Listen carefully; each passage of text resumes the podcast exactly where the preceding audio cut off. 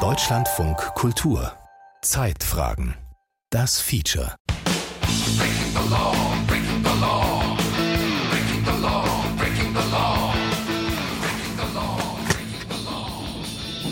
Sind die Menschen falsch oder die Regeln, wenn sich niemand an die Regeln hält? Das Erschleichen von Leistungen.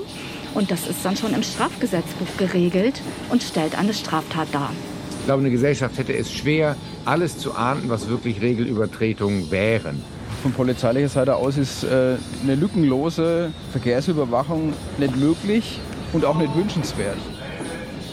Vorstellung ist, glaube ich, die, und da liegt, glaube ich, gar nicht so falsch, dass Umrage des Handelns sehr oft darin besteht, dass ich für mich eine Ausnahme mache. Breaking the Law. Wie alltägliche Regelverstöße unsere Gesellschaft zusammenhalten. Ein Feature von Heiner Kiesel. So, also ich bin jetzt hier in Würzburg an der Trambahnhaltestelle. Es war ein bisschen eilig vom Zug her. Da kommt auch schon meine Trambahn.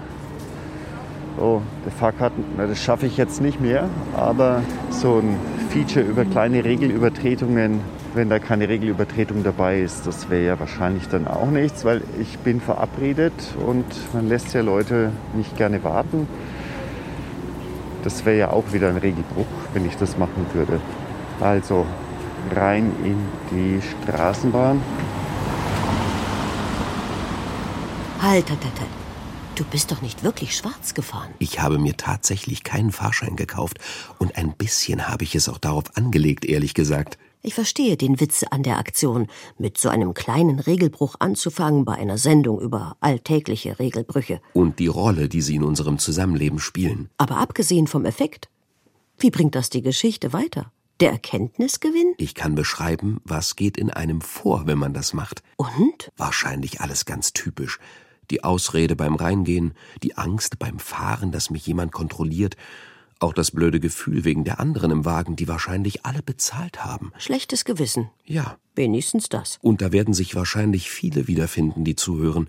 Vielleicht nicht unbedingt vom Schwarzfahren her, aber mal bei Rot über die Fußgängerampel, ein Essen mit Partner oder Partnerin als Geschäftsessen abgerechnet, sich Netflix mit dem Nachbarn teilen, die Maske unter die Nase ziehen, wir brechen doch ständig im Kleinen irgendwelche Regeln. Da würde jetzt eine Statistik ganz gut passen. Sowas wie so viele Regelverstöße begeht jeder Bundesbürger täglich? Da bin ich gespannt. Tja, zu manchen Bereichen gibt es Umfragen. 16 Prozent geben zu, schon mal ohne Ticket im ÖPNV gefahren zu sein. Ein Drittel der Befragten haben schon mal illegal gestreamt. Jeder Fünfte konsumiert Cannabis. Es gibt die Kriminalstatistiken. Sieht eher nach einer Gesellschaft von Regelbrechern aus als das, was da als Stereotyp vom ordentlichen Deutschen kursiert. Das ist ja nur die Spitze des Eisberges. Es sind ja nur aufgedeckte oder zugegebene Verstöße, eben Kontrolldelikte. Da bleibt das meiste im Dunkeln, und das ist auch ganz gut so. Aber dazu später. Bin gespannt. Und ganz generell kann es so eine Statistik nicht geben, weil erst mal geklärt werden müsste, was reingehört, wenn man es von kleinen Übertretungen hat. Das bringt uns zu deiner Straßenbahnfahrt zurück. Da ist ja auch schon meine Gesprächspartnerin. Hallo. Hallo, guten Morgen. Ich bin Christine Martin. Ich bin Rechtsanwältin und Fachanwältin für Strafrecht und bin jetzt auf dem Weg zu einer Hauptverhandlung ins Strafjustizzentrum. Martin ist Anwältin. Sie hat sich auf Strafrecht spezialisiert. Ja, das ist so mein, mein täglich Brot, sag ich mal. Das äh, sind durchaus Bußgeldverfahren, aber auch knackige Strafverfahren. Das kommt immer drauf an. Von ihr wollte ich wissen, wo jetzt aus juristischer Perspektive die Linie gezogen wird zwischen nicht so schlimm und ernsthaftem Verstoß. Das sind aber keine Kategorien, mit denen Juristinnen viel anfangen können. Ich glaube, vernachlässigen können wir da nichts. Es wird letztlich eine Frage sein, wie der Strafrahmen gesteckt ist. Ich bohre noch ein bisschen nach. Da spricht sie über die Unterscheidung von Ordnungswidrigkeiten und Straftaten. Bei den Ordnungswidrigkeiten gibt es Verwarnungen und Bußgelder, bei den Straftaten entsprechend Geld- oder Freiheitsstrafen. Also, weniger schlimm, Ordnungswidrigkeit, ansonsten Straftat. Aber das sagt nicht unbedingt etwas aus, für wie gravierend das die Leute wie du und ich einstufen. Darum streiten die Fachleute auch. Mit 20 Kilometer pro Stunde zu viel am Kindergarten vorbeirasen, Bußgeld. Fallobst von einer Wiese mitnehmen? Straftat, ein Eigentumsdelikt. Du meinst Diebstahl. Das wären dann theoretisch bis fünf Jahre Gefängnis oder Geldstrafe. Wahrscheinlich eher Einstellung wegen Geringfügigkeit, wegen der Verhältnismäßigkeit. Das ist so ein Korrekturmechanismus im Justizsystem, klappt aber nicht immer. Und das Schwarzfahren? Was meint da Christine Martin? Wie ist es denn jetzt, wo wir schon in der Trambahn sind, mit dem Schwarzfahren? Das ist ja auch so eine eher kleine Regelübertretung. Naja, beim Schwarzfahren sind wir aber nicht mehr im Ordnungswidrigkeitenbereich, sondern Schwarzfahren ist juristisch betrachtet das Erschleichen von Leistungen. Und das ist dann schon im Strafgesetzbuch geregelt und stellt eine Straftat dar. Erschleichen hört sich irgendwie harmlos an und nicht nach Untergang des Abendlandes, der freiheitlich-demokratischen Grundordnung, weil es so oft passiert. Straftat oder nicht, normalerweise, wenn du erwischt wirst und kooperativ bist, dann zahlst du dieses erhöhte Beförderungsentgelt. Und dann ist die Sache erledigt. Aber ich nehme es einfach nicht hin. Ich will einfach nicht bezahlen. Ich bin störrisch. Dann muss ich Einspruch einlegen, weil es handelt sich ansonsten nach Ablauf der Rechtsmittelfrist um einen rechtskräftigen Bescheid und daraus kann dann auch die Vollstreckung betrieben werden. Ja, und dann gibt es nichts zu vollstrecken. Dann geht's in die Ersatzhaft. Für jeden Tagessatz, der verhängt wird, einen Tag Knast. Für Schwarzfahren ins Gefängnis? Oder für welche Geldstrafe auch immer, die du nicht aufbringen kannst oder willst. Im Juni waren deswegen rund 4000 Menschen in deutschen Gefängnissen. 50.000 Knastneuzugänge jährlich. Die größte Gruppe tatsächlich wegen Beförderungserschleichung. Die Botschaft hier ist, wenn du wissen willst, was ein geringer Regelverstoß ist, dann frag lieber keine Juristen. Jetzt sind wir da, wir müssen bitte aussteigen. Und wenn du wissen willst, warum es zu Regeln einfach dazugehört, sie zu übertreten, dann wahrscheinlich auch nicht.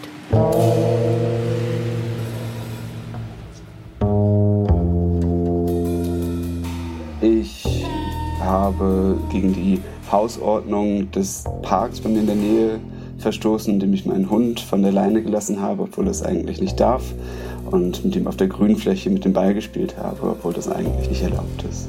Ich bin Tobias Eule, ich bin Professor für Rechtssoziologie an der Universität Bern und ich leite auch die Forschungsgruppe Rechtssoziologie am Hamburger Institut für Sozialforschung. Als Rechtssoziologe beschäftigt sich Euler mit den Wechselwirkungen zwischen Gesetzesordnungen und der Gesellschaft. Wie kommen wir zu unseren Regeln? Wie gehen wir damit um? Was bewirken sie bei uns? Wie kommen wir eigentlich durch einen Alltag, der geregelt wird von unzähligen Gesetzen, Verordnungen und Vorschriften, die noch dazu historisch gewachsen sind und dadurch mitunter inkohärent und widersprüchlich sind? Kennen wir alle Regeln, die uns betreffen? Höchstwahrscheinlich nicht. Wahrscheinlich kennen wir ganz konkret weniger als zwei Prozent der Regeln, die uns irgendwie betreffen. Aber wir haben ungefähr eine Vorstellung davon, was für Regeln gelten könnten oder wer uns maßregeln könnte oder was für, selbst wenn es nicht gesetzte Regeln sind, was für Erwartungen an uns entstehen.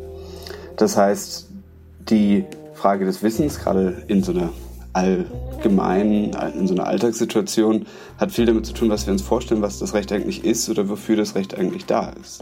Rechtsbewusstsein nennt Eule diesen inneren Kompass. Da gibt es eine ganze Reihe von Studien, die genau das zeigen, dass eben diese Vorstellung, dieses Bewusstsein des Rechts prägend ist, viel mehr als das, was konkret im Gesetz steht. Man muss das Gesetz nicht kennen, um es zu befolgen. Sozialisation, Moralvorstellungen, Einstellungen und Erfahrungen helfen, in offenen Situationen das Richtige zu tun oder sich es zu erlauben, genau das sein zu lassen.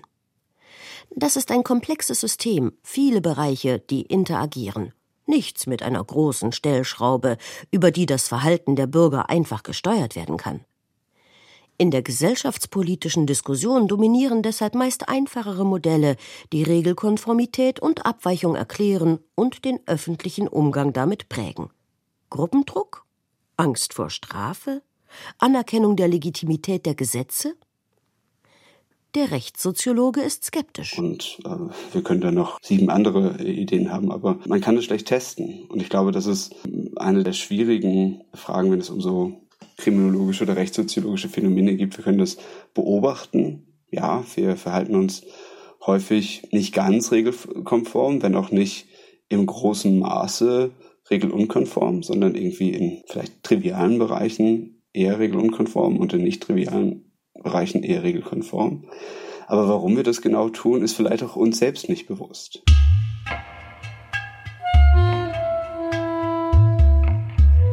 Vielleicht ist es auch etwas, wo es erstmal reicht, es zu beobachten und eben auch als vielleicht was Gutes stehen zu lassen. Ja? Kleine Regelbrüche führen nicht dazu, dass Gesellschaften zusammenbringen, auch nicht dazu, dass Kriminalität drastisch ansteigt. Und vielleicht ist der Regelbruch auch ein funktionaler Bestandteil der Regel, gibt Tobias Eule zu bedenken. Er bezieht sich dabei auf Überlegungen des französischen Gesellschaftswissenschaftlers Émile Durkheim. Einerseits ist das Strafrecht etwas, was wir als Menschen geschaffen haben. Ja, es ist nichts irgendwie, was außerhalb der Gesellschaft steht, sondern die Gesellschaft definiert das Strafrecht und das Strafrecht definiert die Kriminalität. Der Regelverstoß ist ein Verstoß gegen Regeln, die wir uns selbst gesetzt haben. Und wenn es zum Regelverstoß kommt und der irgendwie geahndet wird, dann erinnert es uns an die Regeln. Ja, also auch das Bestrafen, wie auch immer gehalten oder das Maßregeln, ist etwas, das uns an die Regelhaftigkeit unserer Gesellschaft erinnert. Indem wir bestrafen, vergewissern wir uns unserer Regeln.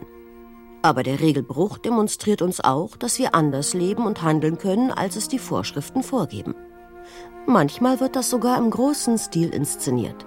Bachanalien am Ballermann, Karneval in Köln. Da ist das über die Stränge schlagen Programm. Sind die Menschen falsch oder die Regeln, wenn sich niemand an die Regeln hält? Und auch das. Formen des Diebstahls, die Eigentumsrechte in Frage stellen, Erschleichungen, die Mobilität einfordern, Proteste, die Ungerechtigkeiten anprangern. Das Verbrechen von heute ist oft die Moral von morgen, schreibt Durkheim. Nichts ist alternativlos. Deswegen kann in jedem Gesetz auch eine Herausforderung stecken. Rechtssoziologe Tobias Eule gehört vielleicht zum Menschsein dazu, dass man seine eigenen Grenzen immer neu auslotet, besonders wenn man, wenn man jünger ist. Aber das heißt eben nicht, dass jetzt irgendwie das, was wir als schwere Formen von Verbrechen, die Menschen oder Sachen schaden würden, auf einmal mehr verwenden würden. Sondern im Gegenteil, vielleicht ist der kleine Kontrollverlust, der kleine Regelverstoß etwas, was uns unsere Menschlichkeit, die Möglichkeit unseres eigenen regelverstoßenen Ichs näher führt, aber eben, das ist nicht etwas, was unbedingt eskaliert menschlich, irgendwie transformativ, notwendig, das klingt mir fast schon zu entspannt, was die Soziologen zum Regelbrechen, zum Verbrechen eigentlich sagen. Wieso? Na, wenn sich das rumspricht, dass Verstöße gegen Regeln, meinetwegen Sitten und Traditionen, unvermeidlich sind, irgendwie nützlich sein können und menschlich sowieso, dann, naja, wenn das jeder macht, dann ist doch bald die Hölle los wenn jeder macht, was er will. Die Eskalation, von der Tobias Eule sagt, dass sie bisher nicht eingetreten ist. Es wird ja eine Menge getan, damit es soweit nicht kommt. Mehr als 250.000 Polizisten in Deutschland. Dazu die kommunalen Überwachungsdienste, Parkwächter, Kontrolleure.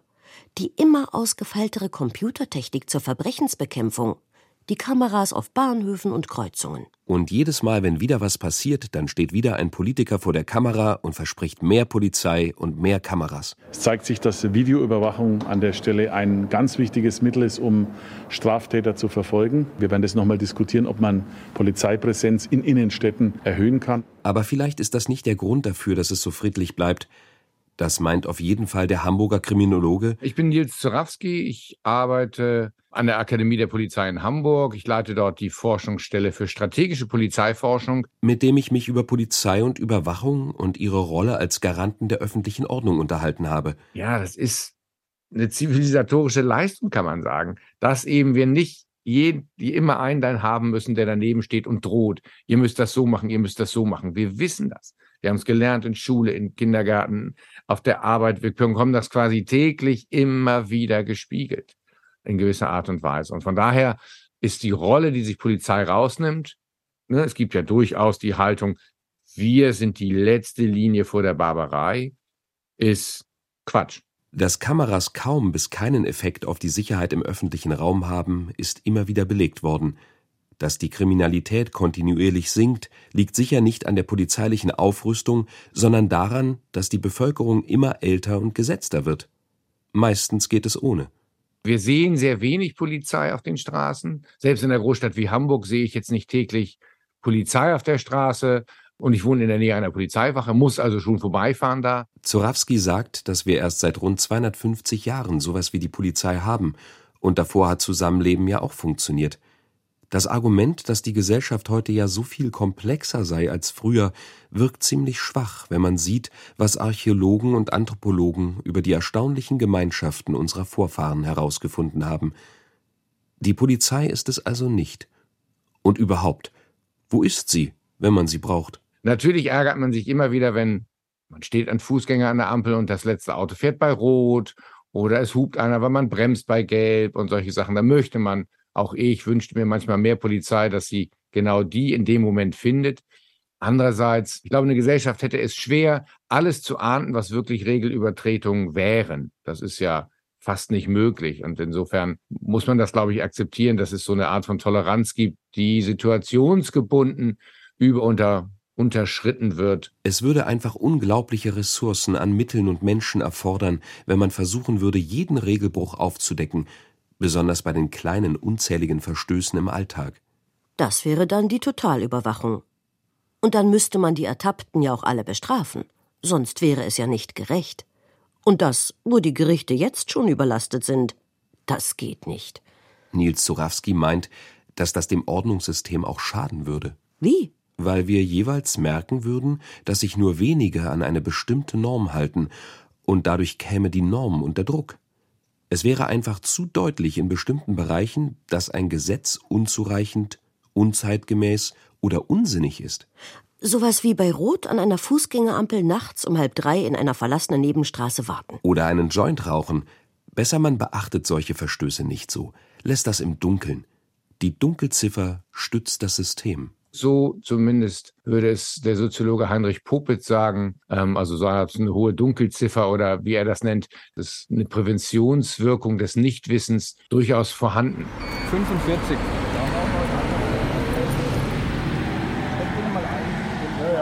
Kurz zu unserer Funktion. Wir haben hier den Herrn Gräf, Olaf, der ist Mitarbeiterverkehr. Mein Name ist Florian Heuring, ich bin Sachbearbeiterverkehr. Der Umgang des Staates mit kleineren Regelbrüchen lässt sich am Beispiel Verkehr ganz gut zeigen. Was haben Sie denn hier so aufgebaut?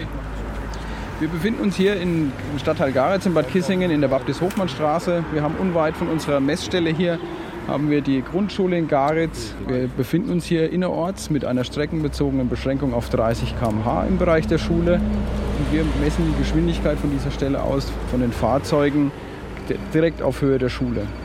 Wir machen das deswegen, weil auch bereits geringe Geschwindigkeitsüberschreitungen in der Schule, wenn Sie jetzt zum Beispiel diesen Mercedes hier anschauen, der schätzungsweise 40 fährt, weil gewisse geringe Geschwindigkeits... Wahnsinn bereits. Entschuldigung, jetzt bin ich draußen. Das ist ärgerlich jetzt. Also genau wegen solchen stehen wir da. Heuring hat ein Stativ aufgebaut und ein Messgerät draufgeschraubt. Er mag seinen Job. Wir können auch gerne mal durchschauen. Ja, danke. Ausnahmsweise mal. Sie haben eben da eine Visiereinrichtung. Ja, das ist wie so ein kleines Teleskop. Genau. Und da kommt einer, der müsste ich jetzt draufdrücken. Genau. Der hat Glück. Hat er Glück? Was glauben Sie, wie schnell der ist? Der kommt tatsächlich schnell. Ja. Ja, Glück, dass hier am Apparat stehen. Da kriegt man keine Messergebnis mehr. Schade. Der hatte jetzt tatsächlich Glück. Ja. Oh, dann habe ich jetzt sozusagen äh, die Verwarnung eines Verkehrssünders verhindert durch meine Arbeit. Sozusagen. Die Polizisten stehen ziemlich gut sichtbar am Straßenrand. Die zeigen eher Präsenz als Jagdeifer. Soll ich mal was Fieses sagen? Wer hier erwischt wird, sollte eigentlich noch ein extra Verwarngeld zahlen weil er unaufmerksam war und die Kontrolle nicht gesehen hat. Dann gehe ich vielleicht mal auf die andere Seite der Mauer, dann bin ich versteckter, oder? Wie Sie möchten.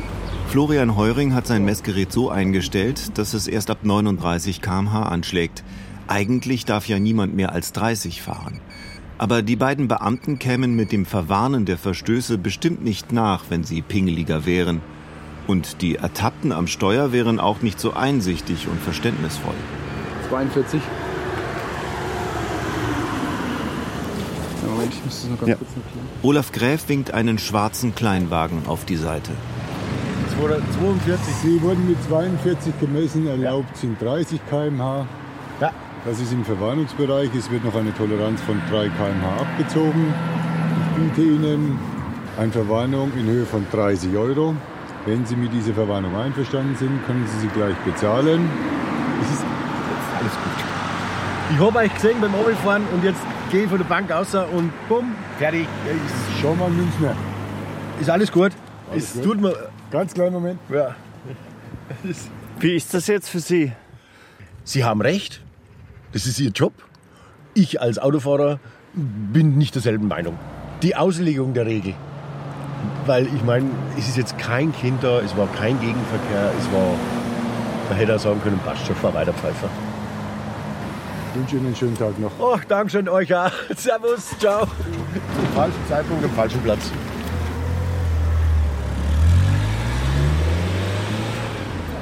Zum falschen Zeitpunkt am falschen Ort ist eine treffende Beobachtung. Letztes Jahr sind wieder rund zweieinhalb Millionen Geschwindigkeitsübertretungen festgestellt worden, bei vier Millionen Ordnungswidrigkeiten laut Verkehrszentralregister. Das klingt nach viel. Aber wie hoch ist die Chance, erwischt zu werden bei 50 Millionen Fahrzeugen, die 700 Milliarden Kilometer pro Jahr in Deutschland zurücklegen? Die, die Frage nach der Gerechtigkeit. Die einen werden erwischt, die anderen nicht. Man könnte ja auch viel mehr Kontrollen machen. Von polizeilicher Seite aus ist äh, eine lückenlose Verkehrsüberwachung nicht möglich und auch nicht wünschenswert. Die Idealvorstellung ist hier, dass der Bürger mit dem Bewusstsein diese Kontrollstelle verlässt, zukünftig hier langsamer zu fahren, um Rücksicht gegenüber den Kindern zu nehmen. Sie verwarnen hier, sagen wir mal, 15 Leute in einer Stunde, durchschnittlich mit 30 bis 50, 40 Euro. Dann sind wir bei 600 Euro, das ist 10 Stunden am Tag, dann sind wir bei 6000 Euro am Tag. Da könnte man doch noch eine Menge Beamte mehr einstellen, oder? Und alle würden gleichmäßig kontrolliert werden und alle würden dann auf diese Art und Weise gerechterweise dann bestraft oder nicht bestraft werden oder verwarnt oder nicht verwarnt werden. Dann gelte doch für alle dasselbe. Ziele der polizeilichen Verkehrsüberwachung ist es, die Verkehrssicherheit zu erhöhen und keine, keine wirtschaftlichen Ziele. Solche Rechnungen zu Aufwand und Ertrag sind zum Beispiel auch für die Steuerfahndung aufgestellt worden, haben aber nicht dazu geführt, dass es mehr Steuerfahnder gibt. Respekt vor der Dunkelziffer? Angst vor unsicheren Normen? Wenn sich alle an die Regeln halten würden, dann bräuchte man sie nicht, oder? Wir von polizeilicher Seite überwachen die Regeln. Wir machen die Regeln nicht, wir überwachen die Regeln. Ich, persönlich bin ich schon der Meinung, dass ein geordnetes Zusammenleben Regeln braucht. Und natürlich auch eine Behörde wie die Polizei, die diese Regeln überwacht. Vielen Dank.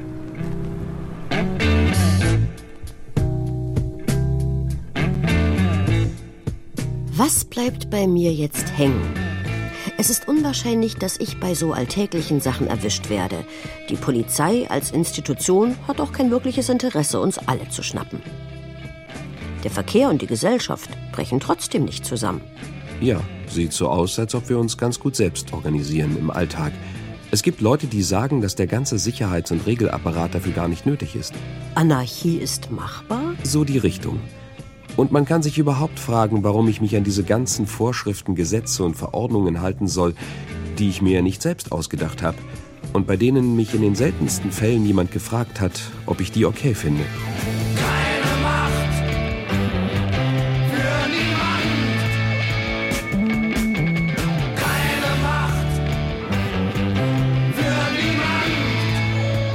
Gesetze habe ich heute gebrochen? Ich glaube tatsächlich noch gar keins. Also, ja, man kann die Hand nie dafür ins Feuer legen, aber es, lag vielleicht doch daran, ich hatte wenig Chancen, heute schon Gesetze zu brechen.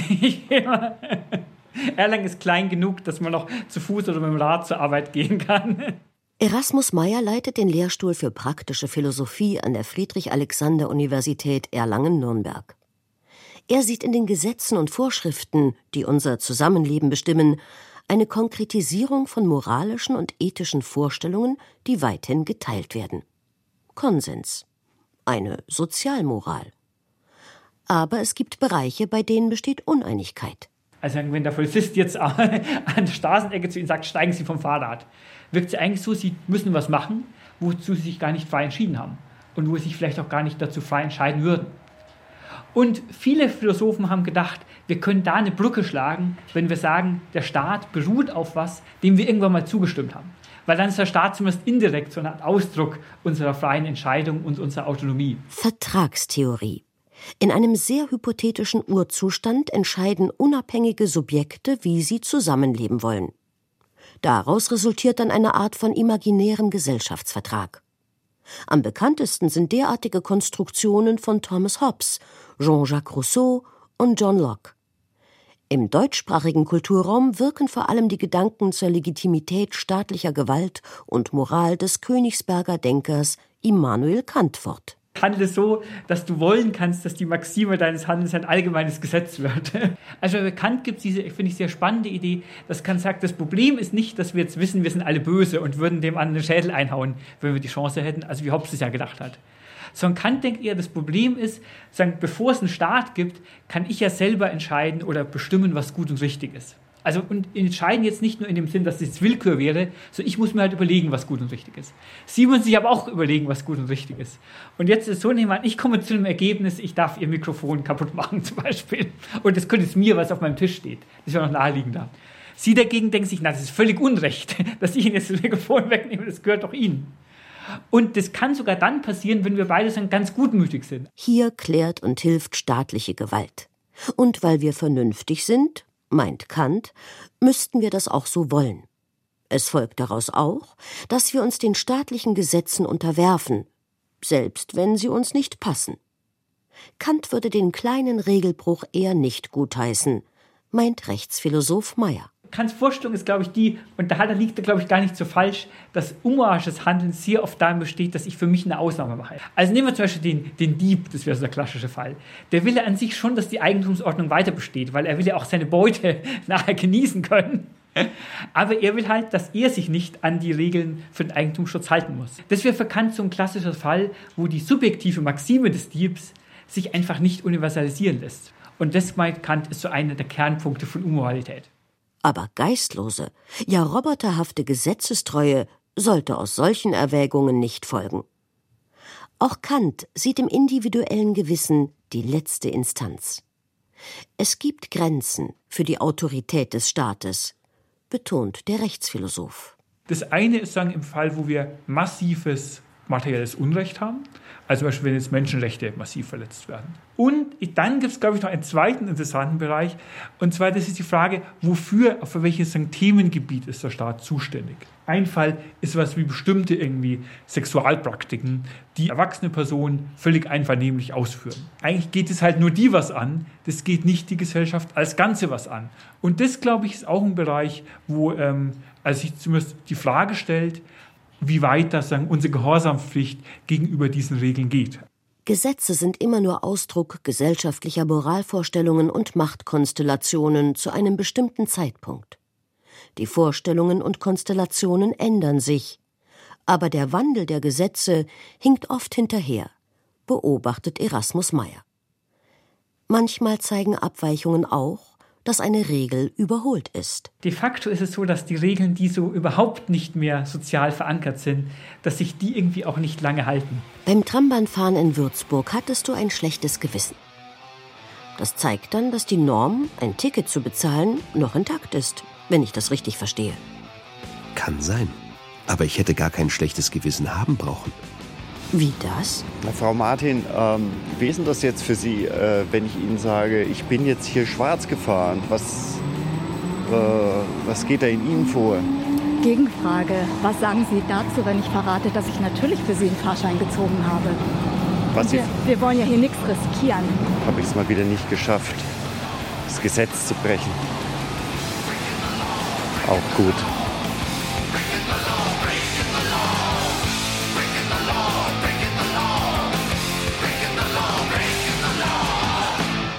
Breaking the Law, wie alltägliche Regelverstöße unsere Gesellschaft zusammenhalten. Ein Feature von Heiner Kiesel. Es sprachen Ilka Teichmüller, Tilma Kuhn und Heino Rindler. Ton Jan Fraune. Regie Stefanie Lasey. Redaktion Carsten Burtke.